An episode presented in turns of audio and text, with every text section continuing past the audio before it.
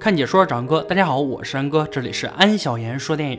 今天安哥给大家讲一部马大叔和高中女学生联手追查少女失踪案的电影《邻里的人们》。废话不多说，让我们开始说电影吧。咱们的男主大壮是一位知名的拳击教练，因为看不惯打黑拳的暗箱操作，一怒之下胖揍了拳击协会的领导，结果就被扫地出门了，从此也就告别了拳击事业。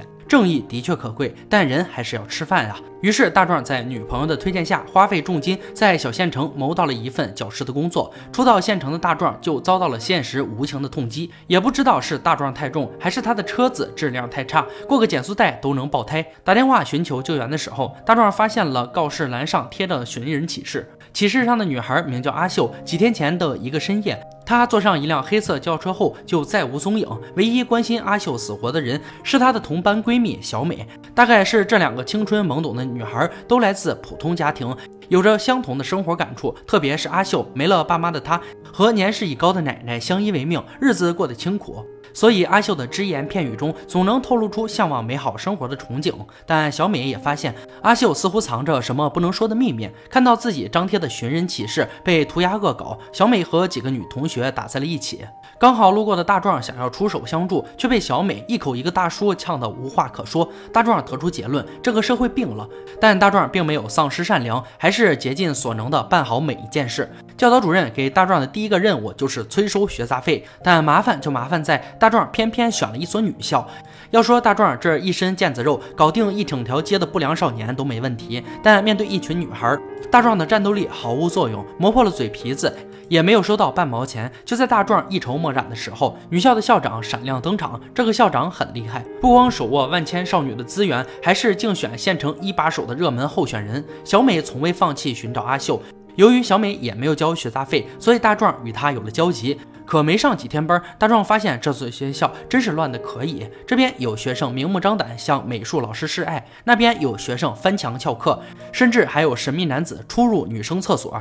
大壮跟教导主任反映诸多问题，但教导主任漠不关心，只是让大壮做好本职工作，没事就多去学生家里催收学杂费。这天，大壮走在街上，偶遇了逃课寻找阿秀的小美。小美根据阿秀遗落的徽章，找到了一个神秘会所。都说初生牛犊不怕虎，小美也不管里面是啥，闷头就往里闯。结果受到了一群混混的刁难，幸好有大壮出手。大壮这一身肌肉可不是白练的。最后他们从一个女人口中得知，阿秀在这里叫彩林，详细的事他也不了解。姑娘的事还得问老鸨。不过小美为什么自己寻找呢？她曾经将阿秀失踪的消息报告给了学校，本以为会得到学校的重视，未曾想学校却当做什么都没有发生。还因为她在学校张贴寻人启事，遭到班主任的一顿臭骂。她也尝试过报警，警方只把阿秀当做离家出走。走，大人的世界让小美觉得恶心。她觉得这座城市里没有人关心他们的死活，孤立无援的小美只能一个人当起了名侦探。面对大壮的关心，小美觉得那是他虚情假意的说教。越说越气的小美，手机都忘拿了，中途就下了车。结果没走两步就受到了神秘人的袭击，很快小美就被电晕了。好在小美的手机落在了大壮的车里，大壮返回送手机的时候救下了小美。随后警察赶到医院做笔录，大壮看着满身酒气的警察和他们搪塞两句、拍拍屁股就走的作风，大壮彻底无语了。大壮找到自己的徒弟小王，质问他是怎么回事。小王是小镇的片警，人微言轻，支支吾吾地说他们这里正在搞选举，现在调查人口失踪案不宜声张，什么事都得秘密进行。再说想要报人口失踪案，要直系亲属签字才行。第二天，大壮就从阿秀奶奶那里搞到了签字。面对白纸黑字的授权函，又为了卖老师一个面子，小王被迫受理案件。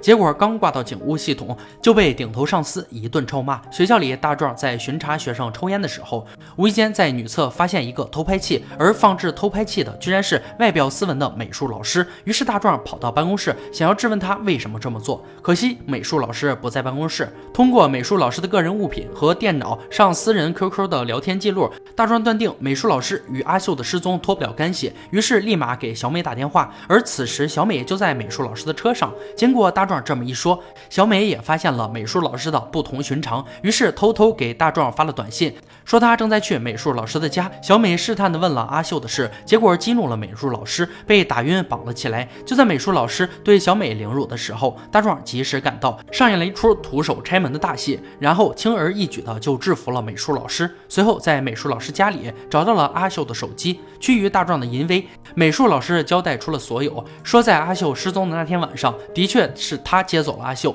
但是途中，阿秀接到了一个电话，称有人来接她，于是阿秀就下了车。等他放心不下回去的时候，阿秀已经不见了。手机是他在公共厕所捡的。大壮问他为什么不报警，美术老师对大壮推心置腹地说：“咱们都是实习生，不能惹是生非。”随后，美术老师就被送到了警局，阿秀的手机也交给了警方。这回物证有了，警方不可能装作视而不见。随着美术老师的事件被曝光，学校也炸开了锅。作为直接推手的大壮，迎来的不是学校的嘉奖鼓励，而是校长让其卷铺盖走人。就在大壮扪心自问为什么的时候，大壮接到了徒弟小王的电话，说阿秀找到了，只不过变成了一具冰冷的尸体。看到尸体的那一刻，小美彻底崩溃了。良心未泯的小王看着桥下密谋的两位上司，他觉得自己应该做点什么，于是他回到警局，偷走了上司抽屉里阿秀的手机，随后找到师傅解开了屏锁，发现阿秀最后联系的人是会所老板。聊天软件上是他与老鸨的对话。顺藤摸瓜的大壮再次来到会所，向老鸨打听阿秀的事。当老鸨听说阿秀死了后，老鸨说出了他知道的一切。阿秀与年迈的奶奶相依为命，为了补贴家用，放学后阿秀会在会所兼职唱歌。那天校长为了赢得选举，邀请委员长在会所买醉。期间，阿秀接到奶奶病了，需要人照顾的消息，于是向校长求情，希望他能提前放他回去。结果遭到了无情拒绝。受到性骚扰的阿秀一把推开委员长，赤脚跑出会所，然后给美术老师打电话，希望他能接自己回家。校长嘱咐会所老板一定要追上阿秀，千万不能让他说出咱们的真实身份。老鸨知道的就这么多，至于后面发生了什么事，那就得问会所老板了。说曹操，曹操到，老板回来了，带过来堵他的打手。老板是个软骨头，轻而易举的就说出了真相。他以阿秀奶奶的性命要挟阿秀下车，可等他们赶到约定地点抓人时，发现阿。阿秀已经窒息身亡了，而杀死阿秀的不是别人，正是那个变态的美术老师。而弄了半天，美术老师居然是校长的儿子。看着变态的儿子，校长不停地抽打儿子，毕竟是自己的儿子，校长只能昧着良心给儿子擦屁股。弄清真相的大壮离开了会所，路上接到小美妈妈打来的电话，说小美不见了。意识到大事不妙的大壮，立马给小王打电话。问他美术老师现在在哪？结果听到的是他今早就被放出来了。于是大壮立马杀往美术老师的家，而小美已经被美术老师绑到了新的居所。美术老师向小美表达自己变态的占有欲。突然校长闯了进来，校长为了赢得选举，准备让儿子去美国避风头。而在父子俩的对话中提到阿秀的真正死因，原来是校长在殴打儿子的过程中，阿秀居然醒了。于是校长一不做二不休，直接闷死了阿秀。随后校长离开了豪宅。来到了政务大厅，等待选举结果。豪宅里，美术老师向小美伸出毒手。就在这千钧一发之际。大壮再次赶到，救下了小美。另一边，校长成功选举，而大壮看到小美正在生命边缘徘徊，把小美送到医院后，坐在大厅的大壮看着电视里赢得选举的校长，下定决心要将他绳之以法。于是他在街头逼停了校长的车，然后抡起拳头就干。最后在警方的帮助下，校长和他的团队被一窝端掉。一个对高中生下手的混世魔王，终于绳之以法。除了正在拆除的竞选口号，大壮将娃娃留给了小美，就离开了小镇。小镇恢复了往常的平静，而大壮也结束了自己短暂的教师生涯，重新踏上了返回首尔的路。电影到这里就结束了。邻里的人们由林振秀执导，于二零一八年十一月七日在韩国上映。片中那个变态校长的扮演者是一个名叫张光的男人。张大叔这辈子饰演过无数角色，但观众好的没记住，印象深刻的都是老奸巨猾、龌龊肮脏的反面形象。几乎把人设写死在自己的演艺生涯中，令观众看到他就会会产生不适的感觉。这的确是一名演员能够做到的最高境界之一。我们可以唾弃他的角色，却要为他的奉献和牺牲竖起大拇指。回头来说说这部电影，整部影片悬疑感不够强。一个不想多管闲事的大叔，终于被女学生感动，两人追查失踪女学生的案子，却揭开了一层层恶心的关系网。影片揭露的官商内幕很现实，